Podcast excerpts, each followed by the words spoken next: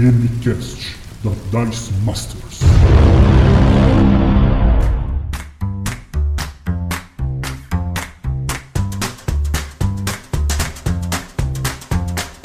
Olá, iniciativa, jogadores! Está começando mais um DMCast, o seu podcast Dicas de RPG e Cultura Nerd.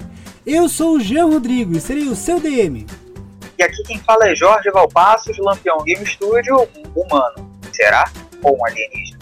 E hoje nós vamos entrevistar Jorge Valpassos, esse ícone do RPG nacional, e conhecer mais sobre suas técnicas de criação e dicas para quem quer escrever seu próprio RPG. Mas primeiro, vamos para as DMs dessa semana.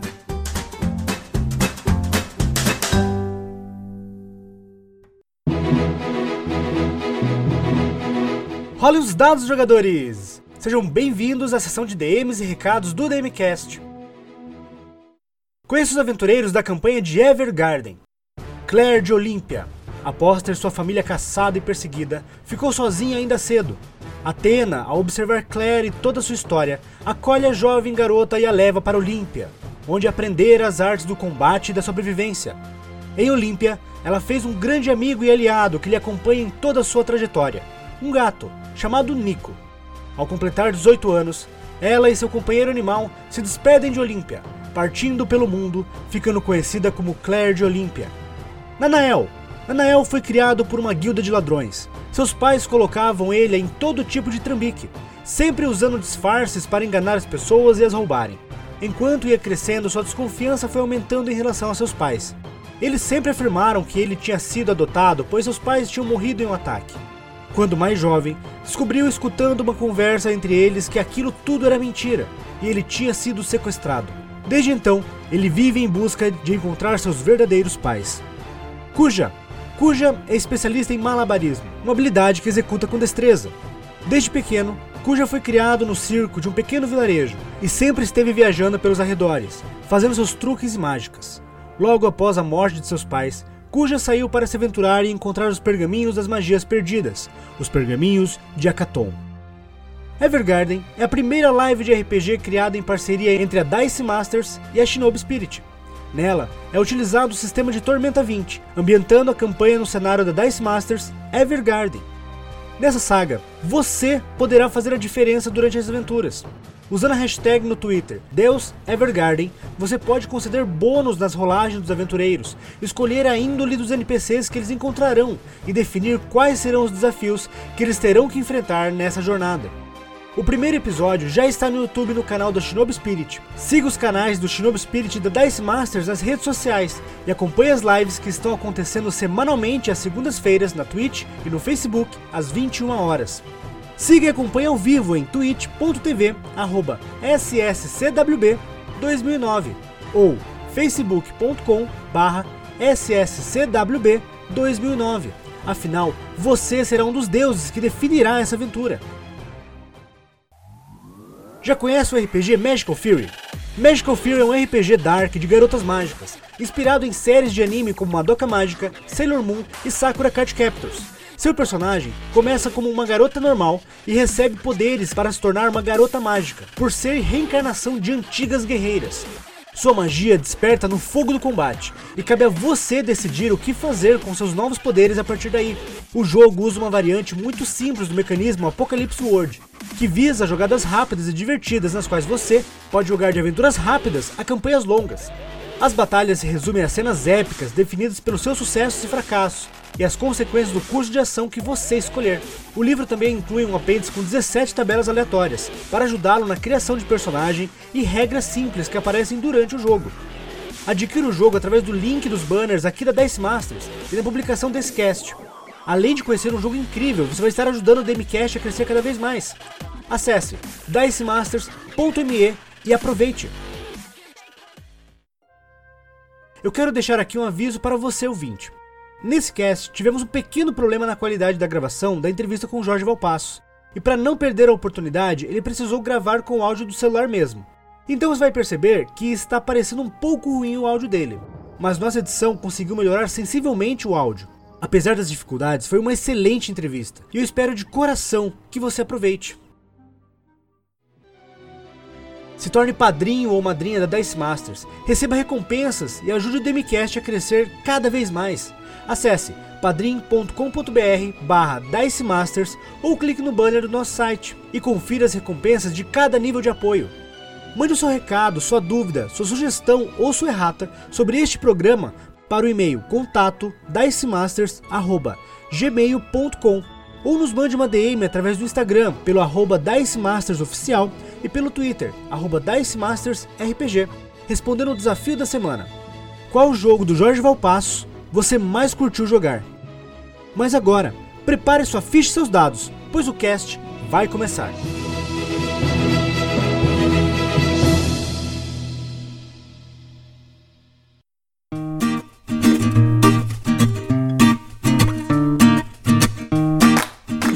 Você é um cara extremamente experiente no cenário de RPG nacional, mas como começou essa história? Como você conheceu o RPG?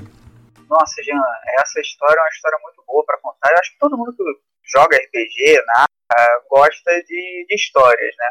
É, eu não conhecia RPG por aquele primo mais velho ou pesquisando na internet ou por meio de algum livro, biblioteca, foi de uma forma totalmente é, incidental. Foi numa festa de aniversário de um amigo meu, um amigo de escola. Eu estava no final ali do. Já era é, mais pro final do ensino fundamental, né? Fundamental 2, já estava ali no, no segundo segmento.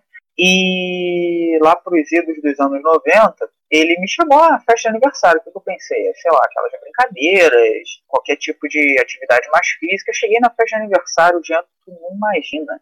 Todo mundo sentado num mesão, mexendo nas folhas de papel, com os lápis e tal. Eu falei, caramba, o pessoal trouxe pra cá o trabalho da escola. O que que tá acontecendo? pois é. Aí eu olhei assim, vi aqueles dados diferentes na mesa, chamaram para sentar ali, eu já sentei, entregaram para mim ali uma ficha de personagem, foram já me explicando o que que era, só que já no meio da ação. Ó, você já está aqui no meio da aventura, seu personagem acabou de chegar, e é isso aqui e tal que era o First Quest, né, da, um kit introdutório ali para D&D, é, publicado no, no, Brasil na época pela Abril. Claro, no, eu, fui, eu fui saber que era First Quest, D&D, que aquele dado diferentão era D20 e tal, os nomes vieram depois, na hora eu joguei uma história, sendo que aquilo dali já me deu aquela, aquela picada do mosquitinho do, do RPG que te contamina e dali para frente é uma grande paixão. Sendo que o que há de pitoresco é que além daquelas 4, 5 horas de festa né, de criança, demora muito tempo, felizmente, a gente depois daquela aventura, que agora eu não me, me recordo exatamente qual foi, se foi exatamente a do First Quest lá em Keramecos, ou se houve uma outra é, proposta ali, sei lá, agora eu nem lembro onde se passava, vai que o pessoal estava usando o First Quest, mas sei lá, para já jogava Greyhawk, sei lá, alguma coisa. Cara, eu não, eu não lembro da aventura, tô sendo bem sincero aí com vocês. Mas nesse mesmo dia, depois de cantar o parabéns, já ali de noitinha, um outro narrador lá, um outro mestre, que era dos primos desse meu amigo, os primos um pouco mais velhos, é, sentaram pra gente jogar um outro jogo. Sendo que é, é legal porque eles me apresentaram como jogo, né? nem exatamente como RPG.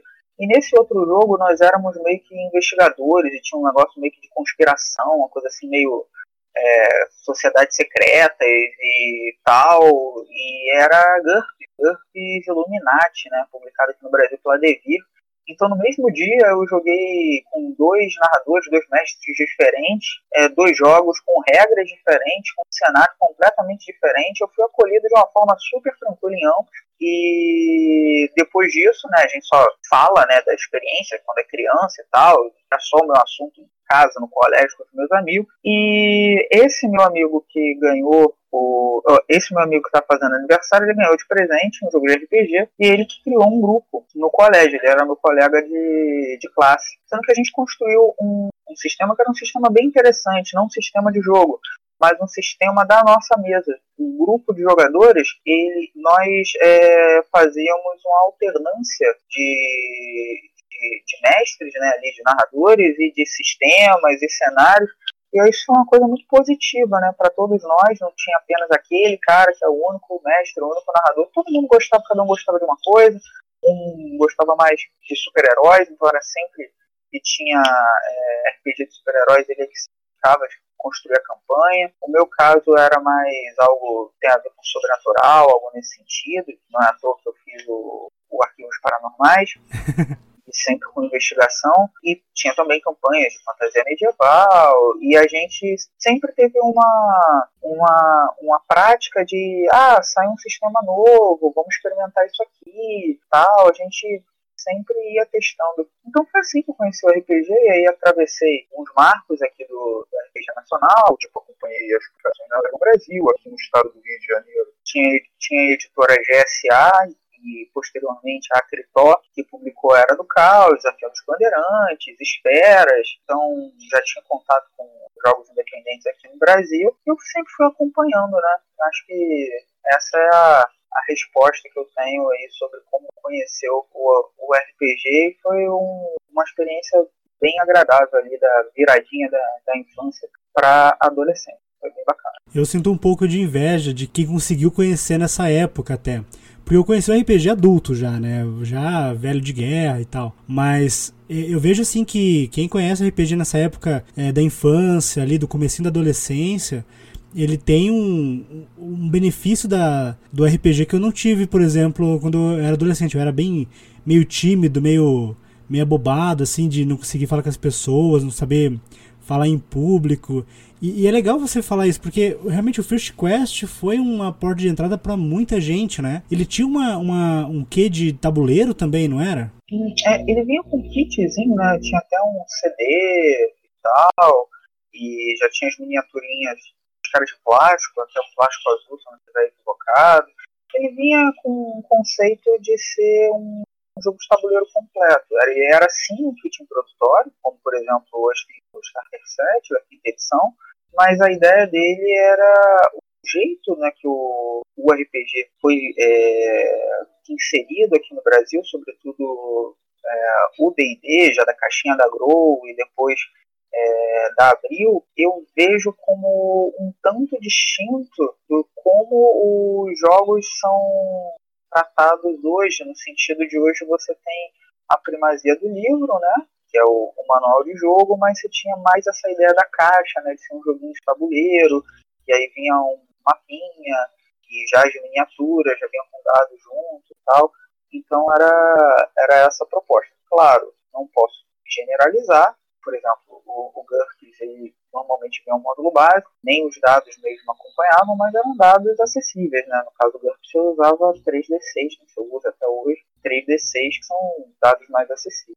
Era mais simples, né, de você conseguir material para jogar e tal, né? Sim, e essa, essa questão da acessibilidade é até interessante você falar um pouco agora, Jean, porque é uma coisa que, como eu moro na periferia do Rio de Janeiro até hoje, né? Moro aqui na região do conjunto de favelas do Complexo do Alemão. E essa questão da acessibilidade em torno dos, do material, não apenas do preço dos livros, mas também do dado, miniatura, essas questões todas, é algo que eu penso muito quando estou criando os meus jogos, né? Até que ponto esse jogo vai estar acessível de forma na escrita, né? Se ele vai ser algo muito teórico, se ele vai estar tranquilo para o meu público-alvo, né? De cada jogo, mas também se esse jogo ele não vai é, precisar de uma série de materiais que são tanto difíceis de encontrar. O, o Brasil é um país continental, né? Então é, a gente não pode pensar que algo que é recorrente e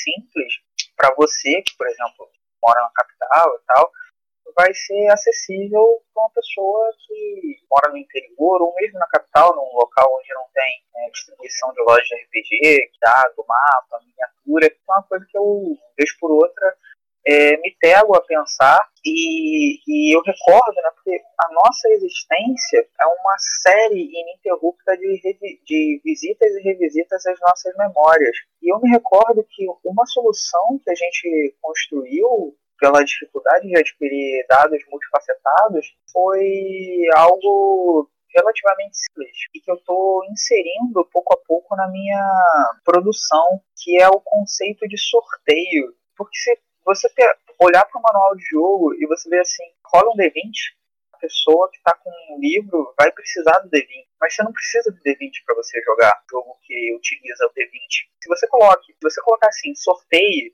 de 1 a 20, você vai e você deixar isso aberto para quem está lendo, e eu já fiz isso em vários testes, até em colégios que eu trabalho, que eu levo jogos de RPG, é, os jogadores eles pegam uma folha de papel, eles recortam a folha de papel, eles anotam de 1 a 20, colocam dentro da sacolinha e sorteiam. E você tem ali, né, o, o D20 ali, só que não está materialmente como, como D20, mas é, é uma alternativa que a gente fazia na, na infância, outra é fazer cartõezinhos, né, é, de 1 a 20 embaralhava e comprava, e a gente tinha vários dados que na verdade eram deckzinhos, né? Um baralhinho de 20 cartas, um de 12, um de 10, um de 8, um de 6 e um de 4. E a gente embaralhava né, o verso da carta, botava o número de faces e no anverso vinha lá o, o número né, ser sorteado. Então eram coisas que o improviso, em virtude da ausência do material, me fazem agora, como um autor e um autor que tem um compromisso em acessar a periferia e tal, e, e lidar com, com, essa, com essas questões, inclusive para repensar a própria escrita de determinados jogos, né? E, e a circulação deles. Tem, tem muitas questões interessantes até para se pensar materialmente, ergonomicamente, e são coisas que eu, que eu penso a todo momento que alguém me pergunta como eu comecei a jogar RPG e a gente vai construindo a nossa forma de se relacionar com o jogo por meio das nossas experiências do passado. Né? Eu penso muito nisso e fico regressando, né? fazendo esse pendular. Presente, passado, presente, passado, futuro, presente, passado. Isso. Eu acho muito legal isso de a gente repensar os conceitos que a gente já tem hoje em dia como é, bases imutáveis e coisas assim. É, eu lendo o Tormenta 20, que é o novo lançamento da Jambô Editora, é, é, legal que eles pegaram termos que a gente utilizava desde o do D&D lá e são termos que a gente está tão acostumado no RPG que era natural. Por exemplo, é, CA, que é a classe de armadura, e, outros termos que é utilizado no, no RPG no, normalmente, né? É, eles mudaram isso. E, e um dos uma, uma coisa que eu, eu vi eles falando sobre, se não me engano até foi o Guilherme Desvalde, é que assim, classe de armadura é um negócio que a gente não utiliza em lugar nenhum na vida. Sabe? Se perguntar chegar alguém na rua, oh, qual é a tua classe de armadura? Tipo, você não vai fazer ideia do que quer dizer. Isso aí é um termo que veio do DD, que é uma adaptação de um, de um board game sobre, sobre batalha naval sabe? Que a classe de armadura é dos, dos grandes navios e tudo mais, que eles teriam classes de armadura diferente. Mas pro RPG isso foi o que incorporado lá no passado e ficou como se fosse uma herança, sabe? Que não podia ser mudada e tudo mais. E é legal eles mudaram isso, quando eles mudaram isso para defesa, por exemplo, um, um, exemplo bobo até. É, tipo, o, o, o mar de, de possibilidades de ap apresentar essa ideia para um novo jogador e ele entender o que é aquele valor. Né? Eu falando com alguns jogadores recentemente, eu, eles falaram assim, é, eu explicando, né? Ó, se o inimigo passar o seu valor de defesa, é, ele acerta. E não sei o que. Pronto, acabou ali a, a, explicação. E como eu narro muito em evento, vários sistemas diferentes, sempre que vinha essa, essa questão, tipo, ah, classe de armadura, a classe de armadura, ela funciona para ser o seu nível de, de defesa contra o ataque do inimigo. Aí alguém perguntava, mas eu não uso armadura, como é que funciona? Entendeu? Tipo, dava essa confusão. E, e ver você falar sobre isso, Jorge, de trazer uma acessibilidade não apenas nos objetos, mas também na escrita, me remeteu a esse detalhe, porque é legal isso, sabe? As pessoas que não estão acostumadas com, com RPG poderem é, repensar o jogo de uma forma mais acessível é muito bacana. Eu sei que é, é, um tema muito espinhoso e eu não sou especialista, uma vez que não sou tradutor, mas eu vejo que é, as escolhas de determinados termos que fazem parte da tradição, por exemplo, a classe de armadura, é, ao mesmo tempo que tem uma questão em torno da acessibilidade, tem uma outra questão que é justamente conseguir dialogar com o jogador veterano. E aí, se eu coloco defesa, é, em teoria eu perco um tanto de apelo com o jogador veterano, mas eu ganho em relação ao jogador iniciante. Talvez o jogador veterano vai se opor a uma mudança de uma nomenclatura porque ele já está acostumado. E aí são determinadas escolhas eu considero essa mudança de classe de armadura para defesa que o Tormenta 20 fez um, um acerto e já vi gente né, criticando e tal, mas eu considero algo bem positivo, né? Buscar algo mais simples e com mais possibilidade de novos jogadores entrarem no hobby. Eu acho bem, bem legal mesmo.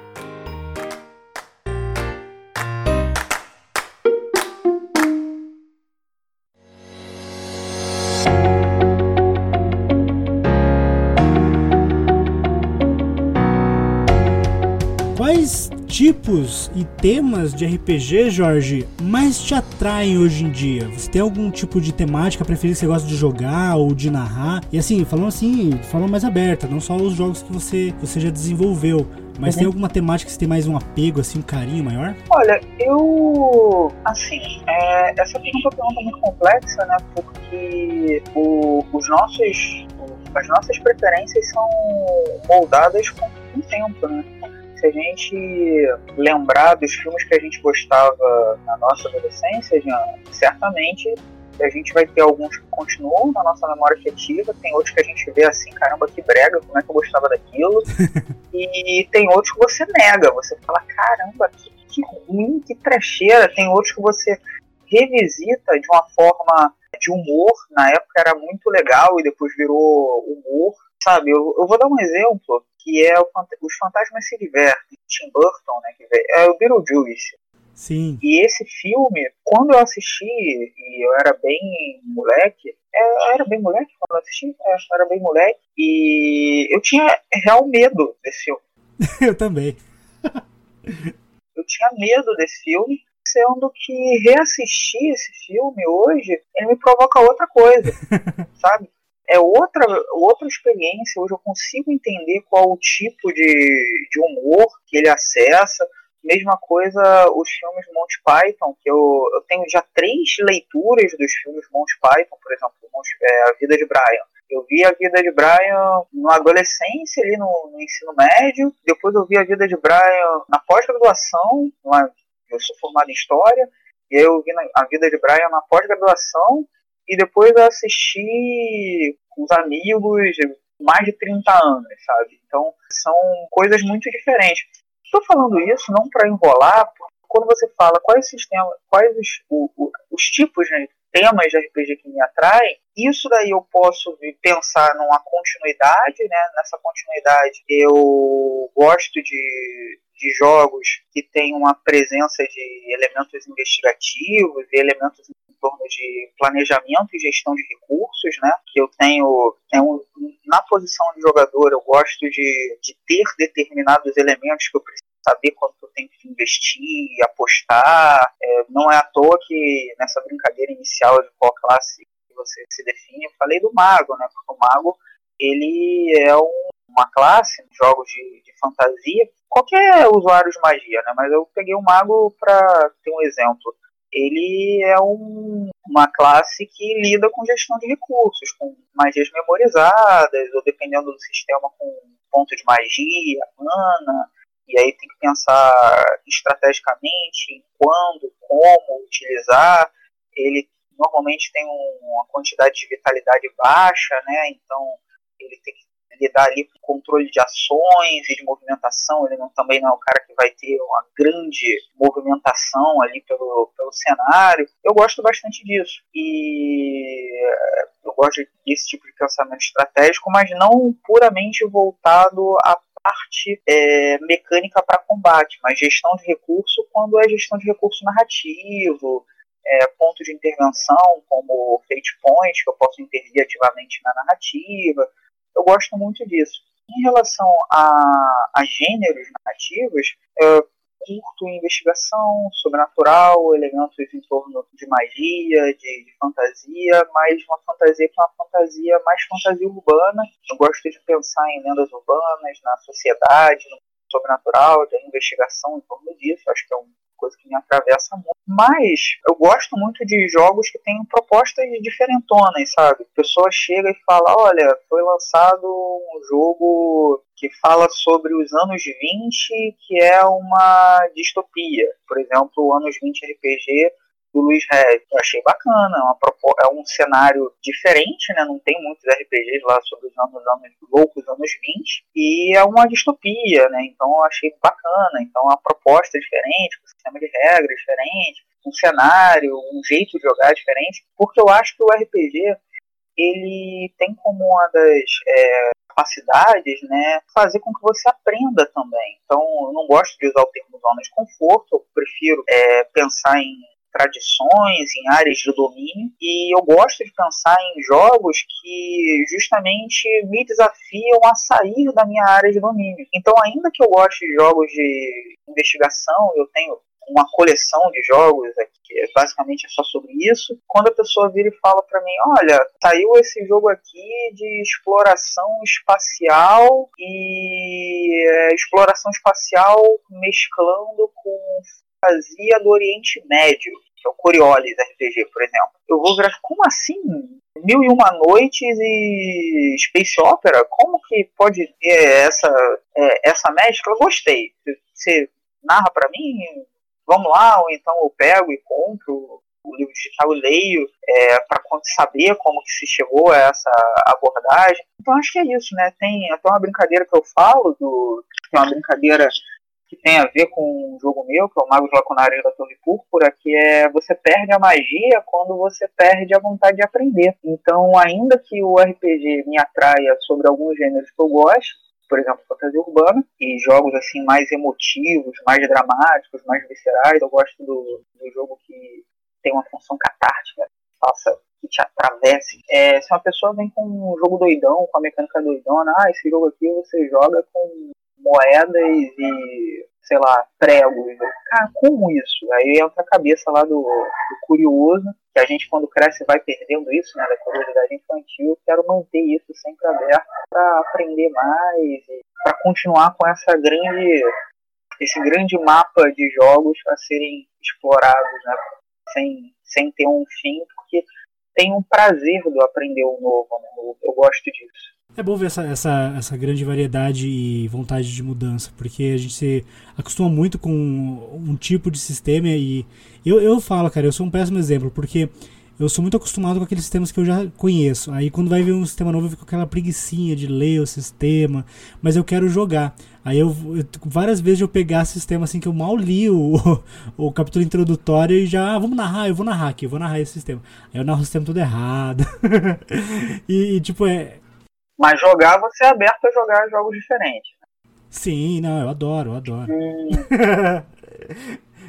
Ah, então tá ótimo, ótimo. É porque também é aquilo, né?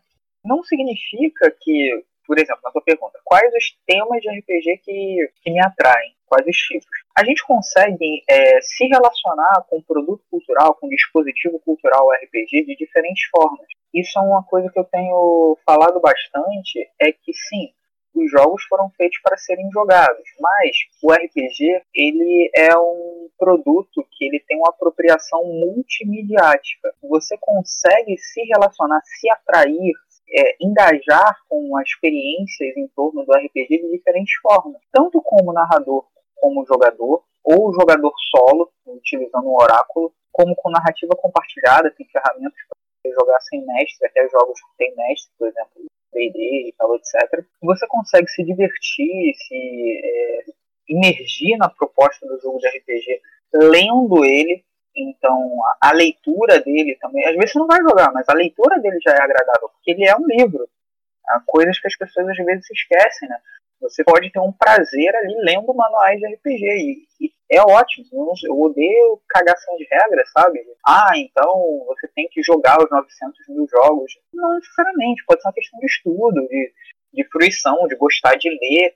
E você pega aquilo que você leu de um determinado livro e aplica em outro. Eu acho que tem muito disso. E ainda tem o fenômeno do podcast e da stream. Você também pode gostar do jogo tal em uma questão, em uma é, enquanto público. Eu gosto de assistir pessoas, eu gosto de ouvir as pessoas ou conversando sobre, ou com um audiodrama, ou com a partida gravada. Então, é, ainda que eu seja criador de jogos e escritor também, literatura, poesia, conto e tal, é, eu, eu vejo como algo muito positivo para a cena a, a apreciação multimodal do RPG. Eu acho que é isso que é um ponto que, inclusive, justifica o fortalecimento e a expansão da cena. Que a gente cada vez mais está conseguindo se relacionar com o, o, o, jogo narrativo ou RPG, que é esse tipo de jogo de criação de histórias de uma forma coletiva, de diferentes maneiras.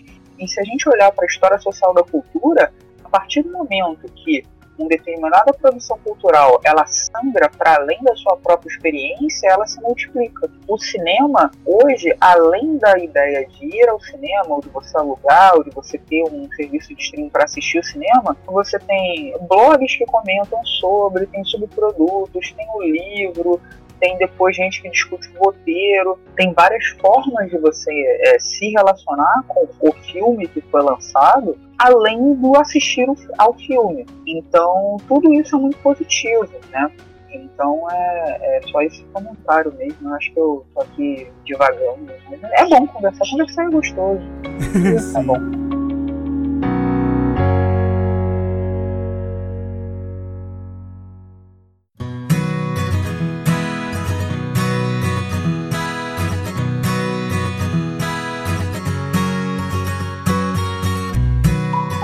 Jorge, você é conhecido por vários trabalhos que você já fez, principalmente do trabalho na parte de criação de jogos e literatura envoltos a RPG. Não apenas os que você criou por si só, mas também os que você ajudou, aconselhou ou trabalhou junto. Quais são os RPGs, Jorge, que você criou e foram lançados? Antes de mais nada, é importante deixar aqui o comentário que é faço parte de um coletivo chamado Lampião Game Studio. Ele já teve difer diferentes formações, é tipo uma banda, né, uma trupe de é, artistas circenses. e o Lampião atualmente tem seis integrantes: Luiz Oliveira, Priscila Souza, Jefferson Neves, Rafão Araújo, é, Diego Berna e eu.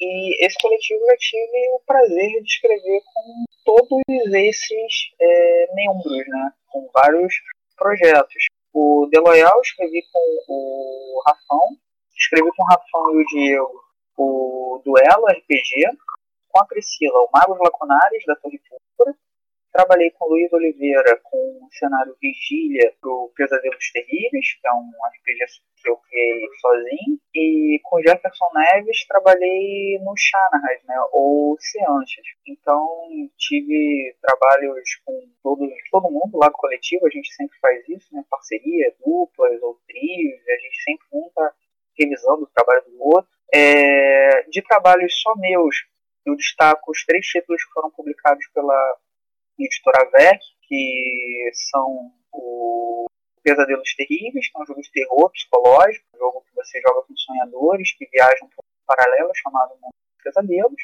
O Arquivos Paranormais, que se você gosta de Hellboy ou Arquivo X, um jogo que você é um investigador sobrenatural que trabalha com uma agência para resolver problemas que a polícia normalmente não resolve. Né? Então, é basicamente isso. Um jogo que foi muito bem é, abraçado pela comunidade RPGística. E o título mais recente pela AVEC, que está sendo bem acolhido também, é o Ceifadores, é um jogo sobre assassinos seriais, né? assassinos seriais não, assassinos treinados em missões de execução, então uma pegada meio Assassin's Creed, Hitman, é, John Wick, basicamente isso, só que ele tem uma pegada de drama, né? Você vai corrompendo a mente, os valores desse assassino, você tem que mantê-lo são. Então tem toda uma questão de jornada de drama, um jogo bem intenso, bem visceral, o jogo mais maduro que eu já escrevi. Fora isso, tem alguns jogos que são mais é, family friendly, felizmente eu tenho esses jogos que são jogos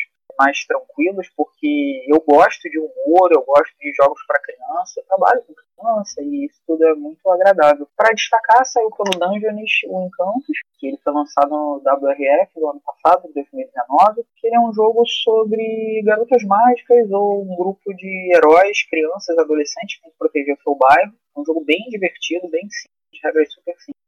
E saiu esse ano, que eu escrevi com a Priscila, o Magos Lacunares da Torre Púrpura, que ele é um jogo de é, fantasia, todo mundo joga com magos aprendizes, num cenário de magia bem divertido e com bom humor chamado Condado Noctem Plupt. Esses são os jogos ali que eu escrevi, os mais conhecidos, tem jogos, muitos jogos gratuitos, jogos experimentais. Esse ano eu publiquei um que eu recomendo demais, tá pague quanto quiser. Vou até falar lentamente para que você tenha tempo de tomar nota. O nome é Sinestesia. Ele é um jogo que eu escrevi durante o período de pandemia e que você para jogar você precisa ter o manual dele, mais uma pessoa e um, sei lá, um WhatsApp, um Telegram, um Messenger qualquer que você tem uma determinada experiência em um local, tipo você vai para cozinha, você tem uma experiência, o jogo faz com que essa experiência que você tenha seja traduzida em uma cena e os dois jogadores sem se ver, só escrevendo ali frases, vão criar uma história de exploração espacial é, todos os jogadores, pode ter, sei lá, dezenas de jogadores interpretam apenas uma personagem, lidando com desafios enquanto exploram esse grande universo. Uma pegada meio No Man's Sky, algo nesse sentido. Só que tem uma narrativa compartilhada. Ele é um jogo que ele chegou a mim, o desafio da, da escrita dele durante o período de quarentena, de isolamento social. É um momento que a gente está tendo muito contato com os nossos amigos, com as com as outras pessoas por meio das redes sociais e por meio de mensagens e muita mensagem de texto.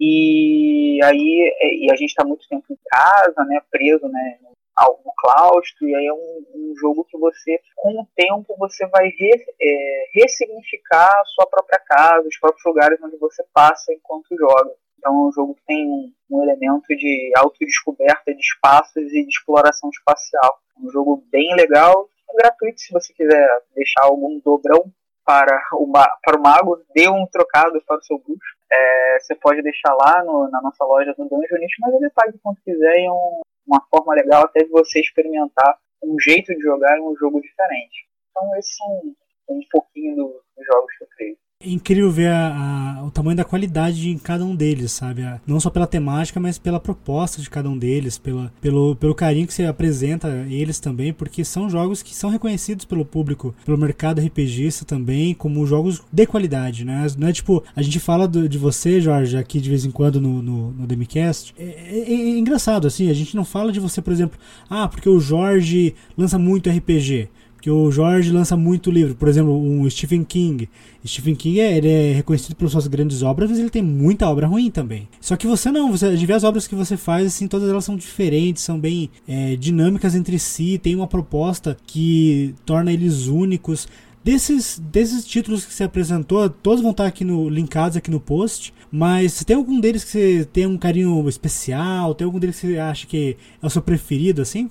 Olha, se eu fosse uma pessoa mais voltada assim, pegar no mercadológico, alguma coisa assim, eu iria falar, ó, o que eu mais gosto é o suplemento que está com o coletivo aberto agora, ou o próximo jogo que eu vou publicar pela editora tal, que vai sair no final do ano. Então, não gosto de fazer isso. Acho que, como eu havia dito, né, o, a gente molda os nossos gostos de acordo com o nosso tempo presente, com as nossas experiências e tal. E em virtude né, do isolamento social, ultimamente eu considero o, o Sinestesia, nesse momento, um dos meus jogos preferidos em, no mesmo nível que o Ceifadores.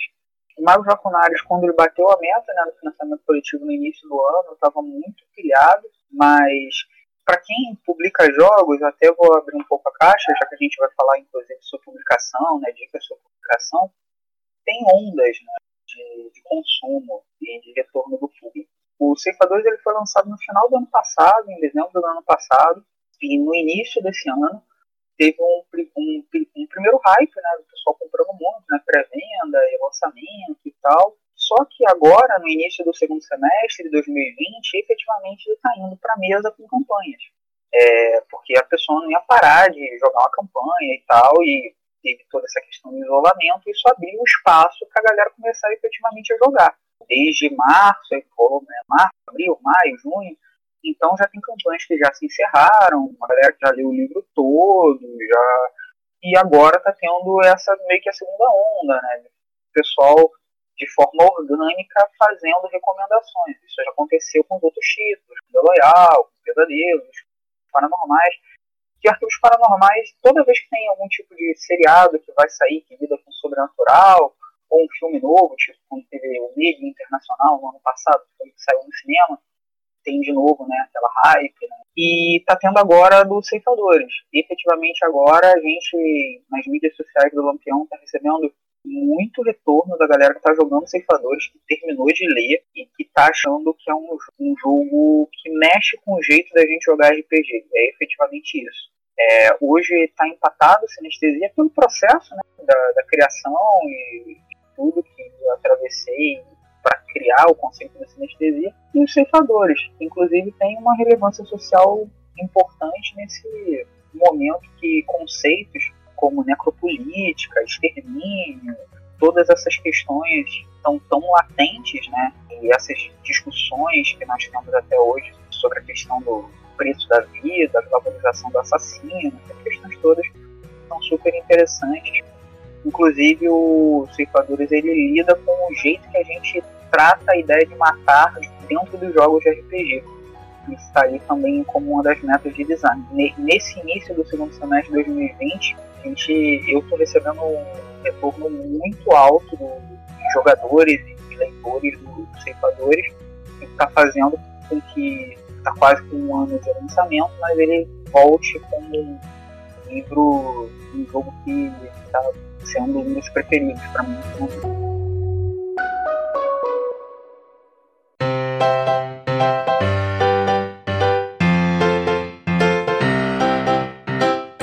Jorge, você é um cara que todos consideram muito criativo, muito, muito produtivo.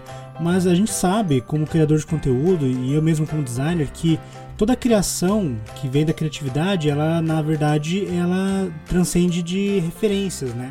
Quais são as referências que você utiliza para criar novos jogos quando você está envolvido num projeto? Olha, é, uma das coisas que eu faço no, no meu processo de criação de jogos é que eu busco estudar não só o gênero que o jogo vai lidar, mas normalmente o, a forma pela qual a narrativa se estrutura é uma das formas de, do meu processo de estudo para eu chegar nas referências. Vou dar aqui alguns exemplos. O Arquivos Paranormais ele é um jogo que ele tem como puro objetivo emular a ideia de uma série de TV. Então eu fui estudar, entre outras coisas, a própria construção né, dos, dos seriados de TV dos anos 90, anos 2000, anos 2010, para conseguir fazer algo coeso, para chegar nas mecânicas de protagonismo, de como conduzir uma série, esses elementos todos. Eu estou num projeto agora chamado Lições, que é do meu, próprio, meu próximo RPG, pela editora VEC, que ele é um jogo de viagem para outros mundos, tipo Mágico de Oz, ou Alice no País das Maravilhas, ou até mesmo Digimon. Sendo que é, revisitar essas obras é uma das partes que eu tenho para o estudo, ou seja, é, as referências são de acordo com o projeto que eu tenho, então eu vou dar uma olhada no, no próprio tipo de narrativa que aquele jogo busca impulsionar, é, referências que eu uso para criar novos jogos, muitas delas se encontram na produção do, de game design que a gente tem, e ultimamente eu tenho focado muito no, na produção nacional, então eu olho para sistemas e soluções que outros autores aqui no Brasil tiveram, mas eu busco referências acadêmicas, por incrível que pareça. É, eu sou o cara meio cabeçudo nisso. eu costumo comprar livros teóricos de game design, mas não apenas os livros teóricos, mas artigos científicos. Já deixo a dica para quem, por exemplo, não quiser efetivamente torrar dinheiro em Amazon da vida, você consegue por meio do academia.edu, da SB Games e de várias faculdades públicas ter acesso a artigos que discutem game design, que discutem jogos narrativos, que discutem RPG. E a partir daquelas discussões em torno de conceitos desde imersão, círculo lúdico, diferentes frameworks, pensar em dinâmica, mecânica, ergonomia, e muitas vezes eu saio dali, desse elemento de funda fundamentação teórica, para encontrar algumas questões para criar novos jogos. Só que muitas referências que eu tenho para criar jogo novo são referências que saem da leitura ou da experiência de um determinado jogo que eu tive, que eu acabei de jogar, e que acabou e que me deu um estalo. Por exemplo, eu joguei um jogo de fantasia medieval que tem uma determinada mecânica que é uma mecânica de dano. Que você não tem, tipo, ponto de vida, vitalidade, você não tem hit point, mas você tem um jeito diferente de lidar com dano. Eu virei e falei, pô, esse tipo de solução é um tipo de solução que eu acho interessante. Para outro jogo de fantasia, não, vai ser um jogo sobre inteligências artificiais e que vão perder bancos de memória e que não é exatamente vitalidade.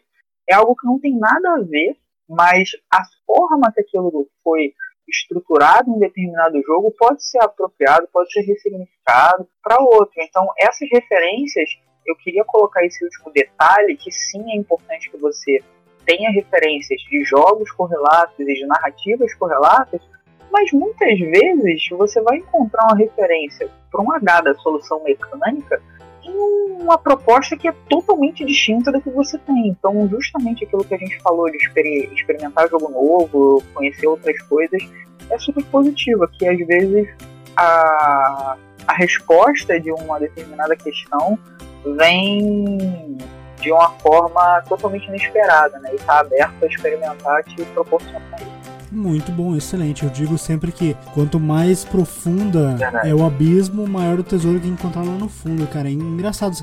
Cara, é muito Mas bom você você. tem que tomar cuidado que se você olha pro abismo, o abismo olha pra você. é verdade, verdade.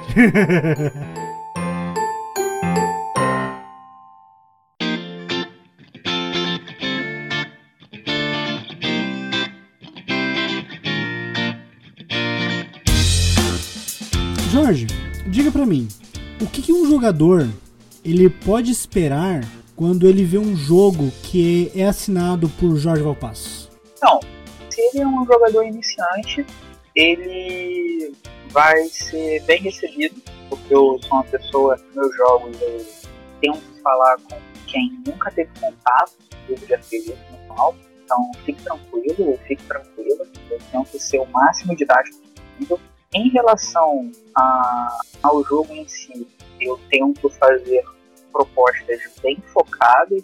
Dificilmente você vai ter um jogo ultra genérico que serve para tudo. Ele vai ser um jogo que vai ter uma experiência focada e normalmente os meus jogos eles olham para jogos de RPG como matéria-prima para criar outros jogos. Então é como se eu olhasse para uma tradição de jogos e fizesse uma espécie de é, antropofagia com jogos, sabe? Eu pego, deglutino e ó, faço outra coisa com aquilo ali.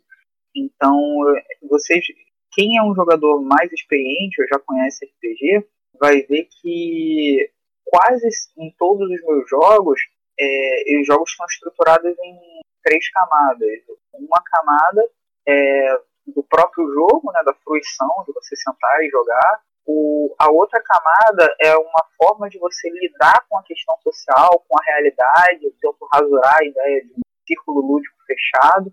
Então, o meu jogo ele é claramente aberto para você fazer pontes com a realidade. Tipo, o Mago Japonês da Torre Púrpura é um jogo sobre a ideia de aprendizado. O que, que a gente aprende, se a gente aprende coisas para fazer um mundo melhor, é, qual é a função da academia, né, da universidade, da escola no mundo. É um jogo sobre isso, uma grande metáfora sobre os sistemas de aprendizado para uma determinada comunidade. É um jogo sobre isso. Claro que eu vou encapsular dentro de um determinado gênero narrativo e de uma proposta que ali está uma fantasia, uma alta fantasia infantil. Mas eles são jogos que são abertos para a gente repensar o nosso mundo, né? Tem uma, pesquisadora de jogos e autora chamada Jane McGonigal, que ela considera um jogo não uma expressão de escapismo da realidade, mas a realidade em si, ela está em jogo e ela pode ser alterada por meio dos jogos. A gente pode não apenas usar elementos da gamificação, mas lidar com mudanças reais na sociedade por meio dos jogos. Isso está na segunda camada. E a terceira camada é que eu busco nos meus jogos tentar esticar, tensionar, torcer elementos que estão na tradição dos jogos. Então eu olho para o próprio jeito de jogar jogo narrativo, RPG, e pego um determinado elemento, um componente, tipo ficha de personagem, dados. Eu pego aquilo ali e brinco com aquilo ali. Eu uso um elemento. Está na nossa tradição, a ideia de jogar um dado, ou tem um jogo que chama Pátia, que a gente fala ah, RPG de mesa. Nesse jogo, a mesa é um componente do jogo. Se você não tiver uma mesa, você não tem como jogar. Você precisa, inclusive, passar recursos por baixo da mesa, né? sem ninguém ver e tal. Então eu, eu brinco com isso, né? eu brinco com a ideia de, de elementos que fazem parte da tradição, eu ponho isso dentro do jogo também. Então esses são os três elementos. Primeiro, uma preocupação muito clara e sincera com quem está lendo, com o público, com tentar ser o máximo acessível, conversar, é, explicar as decisões de design. Eu sou uma pessoa que converso com, com o leitor, não, não tenho nenhum problema em explicar por que, que eu cheguei em tal é, solução e não outra. Eu acho que é importante que o, o leitor ele se aproprie da linguagem, né? Pra, eu acho que todo mundo pode ser um criador de jogos. Eu chego e abro a caixa até as pessoas às vezes falam, né? Pô, mas no Arquivos Paranormais Ceifadores você comenta as coisas, a galera vão roubar a sua ideia. Cara, você já faz aí. O meu livro tá pronto, eu não ligo se você quiser fazer algo derivado, vai lá. Eu, eu prefiro que eu te, te diga porque eu cheguei nessa solução, que você aprenda e faça o seu, do que achar que, ó, oh, meu precioso livro, meu precioso sistema e cenário que é só meu, e ninguém compreender a mensagem, a linguagem. Segunda camada, que é o jogo para a sociedade, não é um jogo para ser um simulacro do mundo, mas é um jogo que está dentro do mundo, jogado e jogando com o mundo. E o terceiro ponto é pensar no próprio jogo como uma matéria, como um objeto para ser jogado.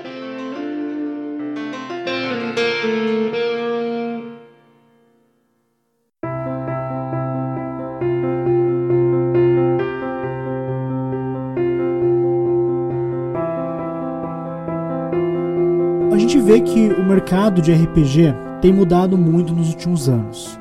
De 2010 para cá, 2012, 2013, uh, as editoras nacionais têm crescido, têm, têm trazido vários títulos de força da, do exterior e traduzindo, trazendo muitos jogos conhecidos há, há, várias, há várias décadas, inclusive. Mas como, como que você enxerga o mercado de RPG atual e a proliferação de sistemas nacionais e indies no mercado? Bem, eu vejo isso com. Eu vejo isso de uma forma extremamente positiva. Primeiro porque enquanto uma pessoa que faz parte da cena, eu sou um entusiasta, eu sou um, um amante, um amador, um apaixonado por mais pessoas publicando, mais pessoas escrevendo, pessoas diversas de todos os gêneros, cores, raças, classes sociais, eu quero mais pessoas eh, publicando e eu vejo o mercado atual de RPG com possibilidade de crescimento muito maior do que lá em 2010, 2011, inclusive, porque essa quantidade de jogos e sistemas nacionais independentes geram um novo público jogador. Eu acho que esse é um, um desafio, um desafio não apenas para RPG, mas para todo o mercado editorial, uma coisa que eu bato na tecla, o escritor de livro de RPG não é um escritor de livro. A gente tem desafios para o mercado editorial, que está em crise há algum tempo aqui no Brasil, e a formação de jovens leitores, no nosso caso, leitores e jogadores, é o desafio para quem aposta na, na cena e ver uma diversidade e uma grande variedade, essa proliferação desses sistemas, cenários nacionais, é algo que faz com que não haja uma produção hegemônica de temas e de apenas um único sistema. E por que, que isso é positivo? Isso é positivo para o jogador é um jogador experiente, que quer experimentar um novo, ou para um jogador novo e que não tem nenhum interesse de jogar, por exemplo, sei lá, fantasia medieval, um tema que ele não gosta, mas ele gosta de romance adolescente. E aí tem jogo de romance adolescente. É, ele gosta de ficção científica, tem jogos de ficção científica. ele prefere jogos que são jogos que têm uma grande carga de leitura, muito densos. Vai ter esse tipo de jogo. Ele gosta mais de mini-jogos, jogos em formato panfleto.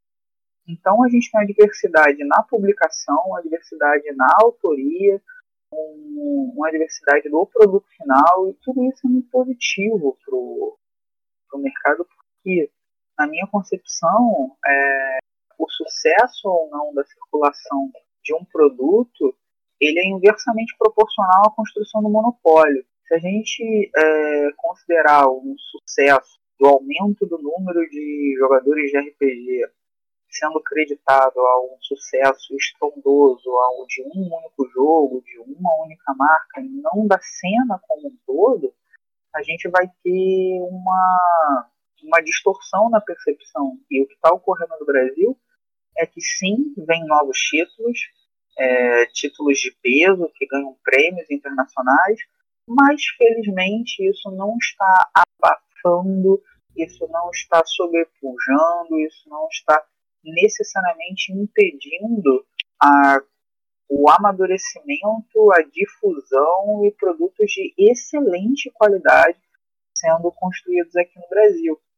Não é raro de eu estar divulgando o trabalho desses autores em todas as minhas redes sociais. Eu faço isso, não vou dizer diariamente, mas sei lá, semanalmente. Pego um autor, listo o que ele fez, os jogos que eu joguei, que eu tenho, que eu recomendo, uma autora, um ilustrador, uma ilustradora, qualquer profissional que está no, no ramo, e para divulgar mesmo, ó, isso aqui são autores nacionais, isso aqui são os sistemas que estão coletivo, vamos dar uma moral, vamos dar uma força.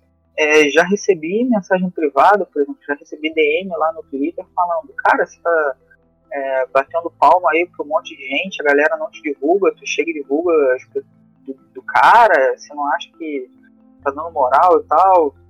Cara, eu faço a minha parte, eu acho que eu faço parte da cena, eu sou grato de fazer parte da cena, e o mínimo que eu tenho que fazer, que eu me vejo com a responsabilidade de fazer é divulgar alguns projetos. Eu não vou, por exemplo, divulgar projeto de uma pessoa que, sei lá, que é o meu extermínio. Um cara que, sei lá, é um racista, alguma coisa nesse sentido. Você não vai ver o Doudo batendo palmo pra maluco. Por outro lado, mesmo se eu não conheço pessoalmente uma pessoa e a pessoa parece ser de boa, o produto dela é legal, a pessoa querendo uma força e tal, ela não combina nada comigo. Eu chego lá e divulgo, porque é legal, é, é genuíno. Você também não vai ver eu chegar e divulgar um, um jogo que eu realmente não gostei. E aí, se você tá vendo que eu tô divulgando vários jogos aí por semana, é que tá mostrando que tem muito jogo muito legal saindo. E isso prova o meu ponto que a gente está num momento muito positivo para a produção de, de jogos narrativos nacionais.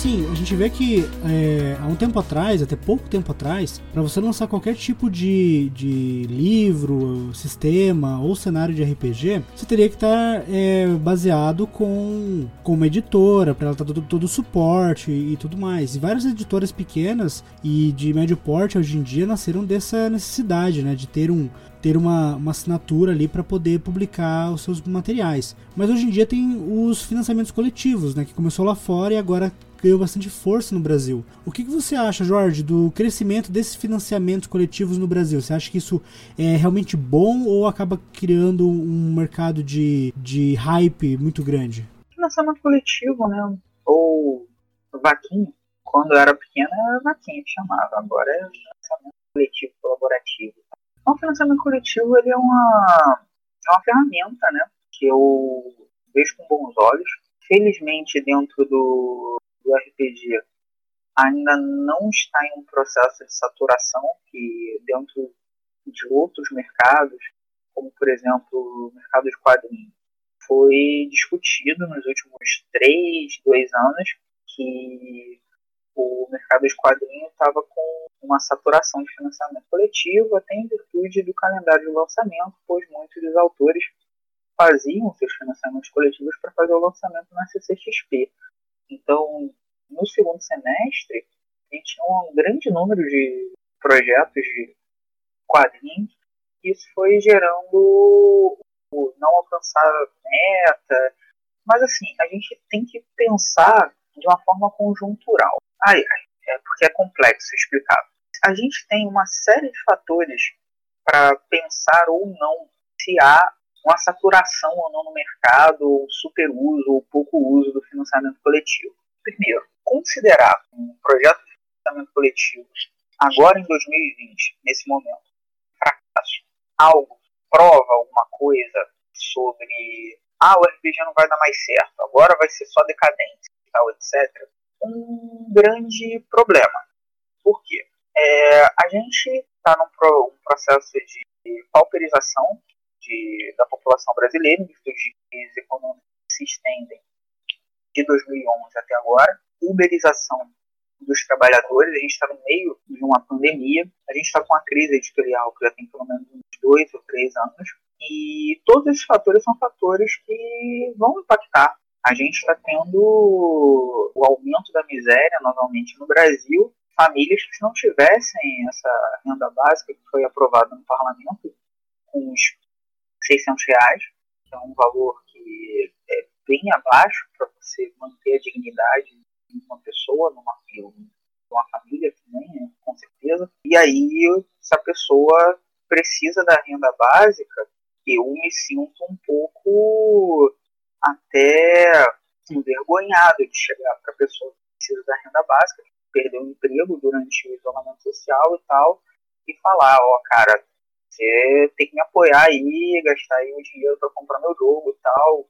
É meu jogo arroz e feijão. Então é importante a gente ter isso em mente. Voltando ao ponto, o crescimento do financiamento coletivo é algo que eu vejo com bons olhos, sobretudo para a cena independente, para quem efetivamente não possui recursos. É, a gente vê uma, um amadurecimento do uso da plataforma por parte dos autores independentes e também pelos pelas editoras que recorrem. Se a gente observar a própria estrutura das campanhas de anos atrás, é, prazos, estabelecimento de metas, comunicação, próprias plataformas, né, Aplicante, Apoia-se, Tarse, essas, essas plataformas também elas foram mudando, ganhando novas funcionalidades, é, sistema de assinatura, financiamento flexível, é, parcelamento na, na compra. Então, então as ferramentas evoluíram com o tempo, os usos da ferramenta, o público que está acessando essa ferramenta. Então, é, tudo isso tem uma dinâmica, né? Eu vejo isso como algo positivo. Eu só coloquei o flag, né, o disclaimer, né, o aviso no início sobre ah, e se agora começar a dropar, começar a não dar certo no coletivo, para a gente lembrar que a gente é condicionado pelas condições materiais. Né? Às vezes, a gente não vive no éter, a gente vive no país capitalismo periférico que está atravessando uma grande crise. Então, é, eu sou uma pessoa que, assim como todos os meus colegas da cena de criação de RPG, fazem parte de uma cena que é uma cena que é totalmente desvalorizada pelo Estado brasileiro, que é a produção cultural, e nós somos escritores, nós somos criadores, nós lidamos com cultura e a cultura do Brasil está sucateada, se fala em taxa livro, coisa que ministro da Economia falou aí e tal, o que vai impactar em toda a cadeia produtiva. Então, são, é uma série de fatores que impacta, né? Além da própria questão do processo produtivo, que nós não somos máquinas, nós também somos indivíduos que estamos em processo de isolamento social, dentro de uma pandemia, perdendo amigos, perdendo parentes. É, e não tem essa coisa do, da máquina da escrita e tal. Tem várias questões então aí ao redor. E, mas só para encerrar a questão do financiamento coletivo, eu considero o financiamento coletivo uma, uma ferramenta. É, nós do Lampião utilizamos a, essa ferramenta em alguns projetos, né, os projetos que não faz sentido utilizar essa, essa ferramenta, mas nós somos entusiastas sim, sobretudo pelo fator de aproximação do nosso público, do nosso leitor, do nosso jogador, conosco diretamente. A gente é, conversa com eles, faz atualização lá pelo e-mail, explica tudo que está acontecendo. Por exemplo, o projeto Magos Lacunares teve toda a questão de fazer um envio durante o processo da corrida do livro físico, durante o isolamento social, e aí vai ter, não vai ter, tem a questão que ia ser entregue em mãos, só que todos eles foram cancelados, ia ser o lançamento de versão lá, então a gente explicou isso tudo. Então, todo esse diálogo com o público, eu acho que é algo bem positivo, algo bem legal, e isso estreita laços, né? algo bem positivo.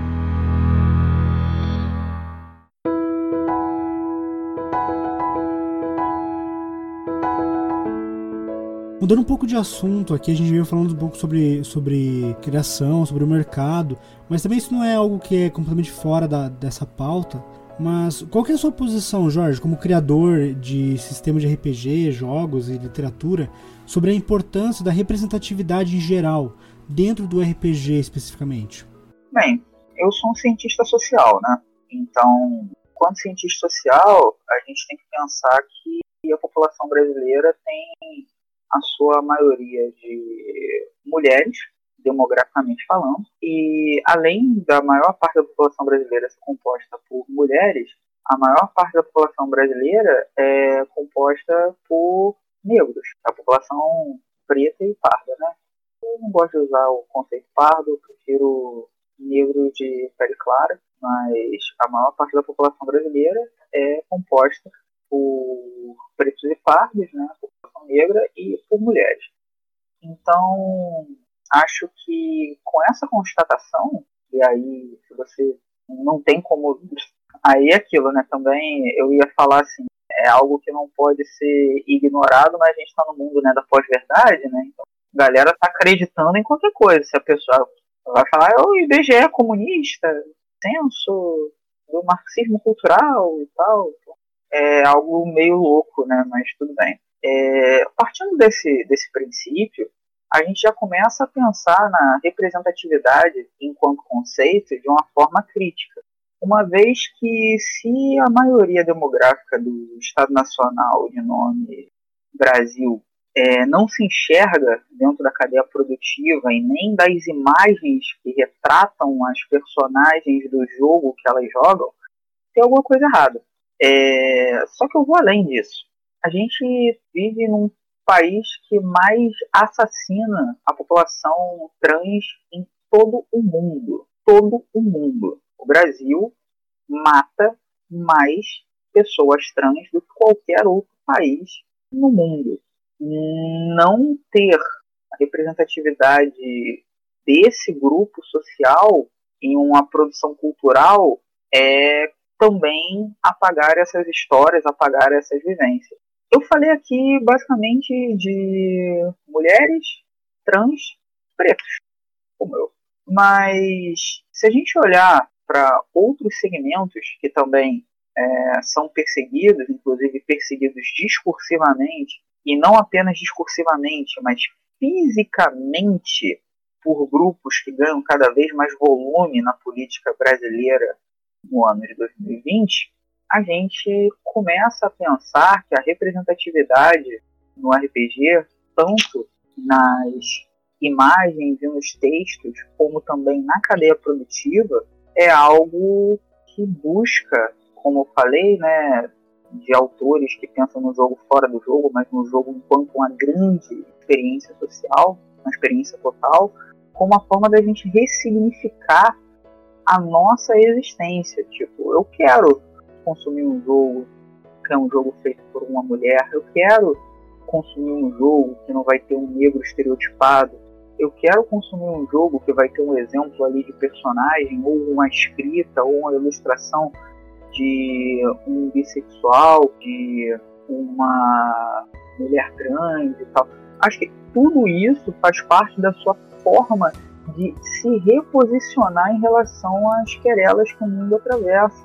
Então, é, qual é a minha posição sobre a importância da representatividade? Que ela não é importante, ela a, a representatividade no, no, RPG, em toda a cadeia produtiva, quando eu falo cadeia produtiva, é desde a organização do evento, ao podcast, a stream, a ilustração, tudo isso, é, se eu coloco mais diversidade em toda a cadeia produtiva e também nos textos, nos exemplos, nas ilustrações, eu consigo é, criar novos afetos que vão fazer com que as pessoas tenham uma outra forma de lidar com a sua experiência social. Então é vital, eu considero algo fundamental para que a gente, inclusive, repense as nossas práticas, os nossos privilégios e a nossa existência.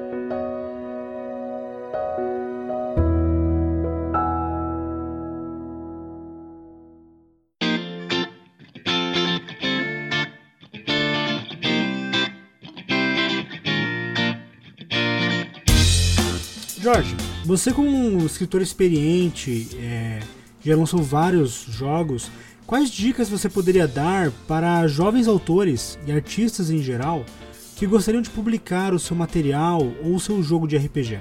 A primeira dica que eu, que eu dou é a seguinte: comece. Acho que é uma legal, porque eu acho que todo mundo, quando começa a ter a ideia de ah, agora eu vou criar meu jogo de RPG, tem aquele grande cenário que ele mestrou a campanha por tanto tempo, que ele escreveu várias histórias, sendo que, enquanto professor, é importante falar que o processo de aprendizagem ele se dá simples ao complexo. Então, eu sugiro que se busque algo que seja mais focado e menor, que haja um processo gradual de aumento no estudo, na escrita e no seu próprio processo, mas que esses produtos iniciais que são mais simples, eles é, façam parte de um repertório que você vai revisitar posteriormente para conseguir ver a sua própria evolução enquanto escritor, enquanto criador, enquanto alguém que está querendo passar a organização de um determinado cenário ou a estruturação de regras. Então, eu acho que é importante que essa publicação ela seja inicialmente de jogos que tem uma proposta mais focada em si, para que haja uma construção de um projeto mais complexo anteriormente. Porque normalmente a gente se sabota quando tem um desafio grande e não o conclui. Se a gente tem o nosso primeiro projeto de jogo, um jogo de 400 páginas, se a gente nunca escreveu um jogo, consegue se ver ali é, criando subterfúgio para não desenvolvê-lo. Nesse sentido, eu queria fazer uma ressalva que um jogo minimalista, ou um jogo que é de um panfleto só, ele não é necessariamente um jogo mais simples. Se a gente pensar numa arte minimalista, um dos componentes que a gente pode pensar no minimalismo é a capacidade de síntese. Então, às vezes a gente pega um jogo minimalista e acha que ele é fácil por ser minimalista, e a gente tem um problema. Porque para a gente conseguir decodificar, às vezes, esse jogo minimalista, a gente precisa remover, a gente precisa desmontar muitas camadas até a gente chegar naquela, naquela concisão minimalista. O jogo minimalista é um jogo que ele não é minimalista porque ele é pequeno, ele é minimalista porque ele é conciso. Então, o que eu sugiro é que haja uma simplicidade no seu projeto, mas que a simplicidade ela não o jogo vai ser pequeno, mas que ele vai ter uma simplicidade mecânica, uma simplicidade na apresentação dos principais conceitos. O que, que eu sugiro? Eu sugiro que você pense que o jogo de RPG, um jogo narrativo, ele é um jogo que, acontece por meio dos atos de fala, ou seja, é, os jogadores eles engajam com o jogo quando eles falam ou quando eles escrevem algo. E quando a gente se expressa, a gente se expressa por meio de verbos. Verbo, aqui na nossa tradição ocidental, na língua neolatina, ele tem um papel muito importante para a construção de uma frase. E a gente às vezes fica pensando em matemática, qual dado que vai usar, e começa a pensar em probabilidades, mas às vezes a gente sai de algo que eu considero mais básico para a gente um projeto de jogo de mesa. Jogo narrativo, que jogo? Quais são os verbos mais importantes para o jogar? Vai ser explorar, investigar, combater, conjurar. E você anota ali no seu brainstorm inicial quais seriam esses verbos e aí você considera esses verbos como metas. Se, por exemplo, esse jogo, o jo aí você pensa nesses verbos nos diferentes papéis. Tipo, quais são os verbos que a personagem vai utilizar.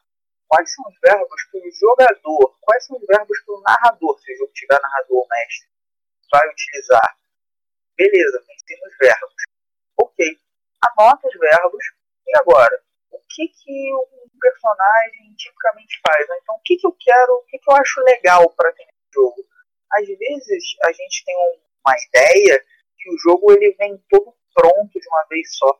Às vezes você vai chegar no tema do jogo depois que você tem uma mecânica que você gosta. Ah, eu adorei essa mecânica aqui que se cair número primo acontece determinada coisa. Sei lá, jogada de dados. Legal, vou começar a desenvolver um jogo que tem essa mecânica aqui. Vou pensar qual é o tema do jogo depois. Acho que é um caminho também. Não pensar exatamente que é uma fórmula pronta coisa que eu sugiro, que você é, divulgue o jogo, tem várias comunidades ali, fóruns, é, entre em contato com pessoas que já desenvolvem jogos, você não precisa chegar no meu jeito, que é um jeito meio loucão, de cada jogo tem um processo de estudo diferente, que tem a ver com o tema do jogo. Um jogo meu chamado Asas da Vizinhança, que você joga com passarinhos, são passarinhos que vivem no bairro. E esse jogo tem todo um sentido de você andar pelo, pelo seu bairro. Eu criei o jogo andando pelo lugar onde é que eu cresci, por aqui, revisitando memórias, tem tudo isso. Precisa fazer, você pode simplesmente digitar ali atrás do computador e tal, fazer. Só que o que, que eu sugiro é que você, no seu processo criativo, você encontre o seu melhor, a, a sua forma mais confortável de fazer e não encontrar uma fórmula pronta. Ah, eu gosto de, de escrever ouvindo música no início da manhã, antes de trabalho. Daí, sei lá, das 5 às 6 da manhã eu tenho uma horinha, coloco meu fone de ouvido e escrevo ali nessa uma horinha. Ótimo. Chegou nesse ponto. E fazer com que esse seu método do, do desenvolvimento se torne uma rotina.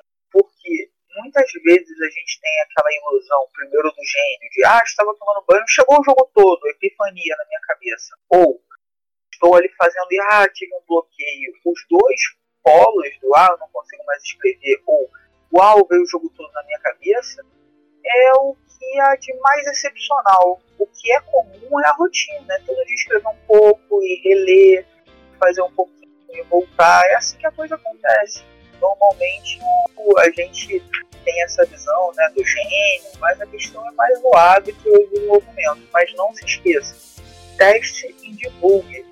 Coloque o jogo para rodar, coloque o jogo na roda, fale, é, fale sobre o que você está fazendo, é, se apaixone pelo que você está fazendo e também não medo de errar e de abandonar. É, eu, eu, ultimamente eu tenho divulgado projetos que eu não consegui fazer e explicar o porquê. Tem posts lá no meu blog de fracassos, de coisas que deu errado, justamente para mostrar que faz parte do processo. Não há nada de errado você tentar, não deu certo e não deu. Tá ali na gaveta, você pode revisitar depois ou não foi, deu errado. Você não já jogou algum jogo que você teve sucesso em todos os testes do início ao fim? Não, então pensa seu próprio processo criativo pode ser isso e abraça a falha e joga pra ver o que acontece. Vai rolando.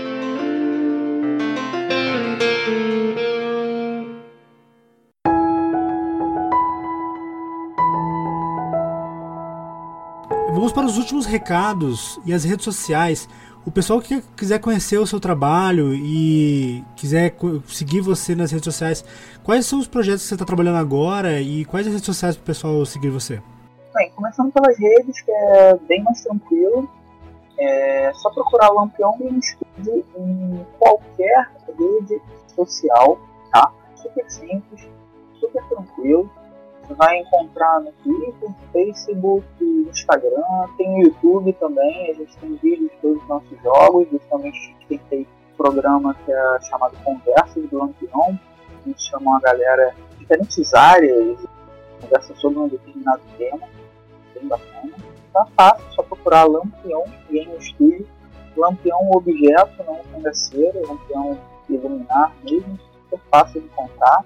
Ou você pode procurar também arroba Valpacos Jorge, é, Jorge Valpacos, só que tem Valpacos na frente do Jorge, Review. Estou em todas as redes também, fácil de encontrar. É, sou uma pessoa acessível, às vezes eu não respondo na hora, estou trabalhando e vida acontece, não sou muito de ficar é, super conectado em tudo quanto é rede, eu tenho alguns horários que eu faço isso no dia, mas eu não deixo ninguém lá. Sobre os projetos, eu estou com o financiamento aberto do suplemento para arquivos paranormais, chamado Artefatos de Outro Mundo, que tem uns combos que você pode adquirir nos outros, nos meus outros títulos, como Magos Lacunares, Púrpura, Ceifadores e o próprio Arquivos Paranormais. É só buscar catarse.me barra arquivos paranormais. Aliás, artefatos de outros mundos, super fácil, é, catarse.me barra artefatos de outros mundos. Ah, e no final do ano vai sair o Lições RPG pela editora VEC e seguir a gente que tem jogos gráficos. Eu lancei no último final de semana um jogo que teve uma Game Jam internacional, que é um desafio de criação de jogos. Faça um jogo em uma semana. E eu escrevi um mini-jogo chamado Rola Bosta. Você joga com besouros Rola Bosta, que besourinhos que literalmente fazem uma bola de estrume, de bosta. É, você joga com eles, é um jogo divertido, você rola ali com D20, é bem legal, um jogo que é um jogo de humor, sobre as aventuras de um besouro rola bosta, é um jogo solo, você joga sozinho, não paga nada para jogar, só você acessar as nossas redes, tem uma postagem falando sobre esse jogo, mas você encontra o manual dele completo no stories do Instagram do Lampião Game Studio, nos destaques do stories, você vai passando e você lê o manual dele todo, que é um mini jogo, então você já está ali, seu celular na mão, já está lendo o jogo, já está aí com D20, já está ali, já tá ali rindo, jogando, e é isso. Excelente! Siga também a Dice Masters nas redes sociais no Twitch, no Instagram e no Facebook como arroba Dice Masters Oficial e no Twitter como Dice Masters RPG. Esse foi o DMCast. Jogue muito RPG e que os dados estejam com você.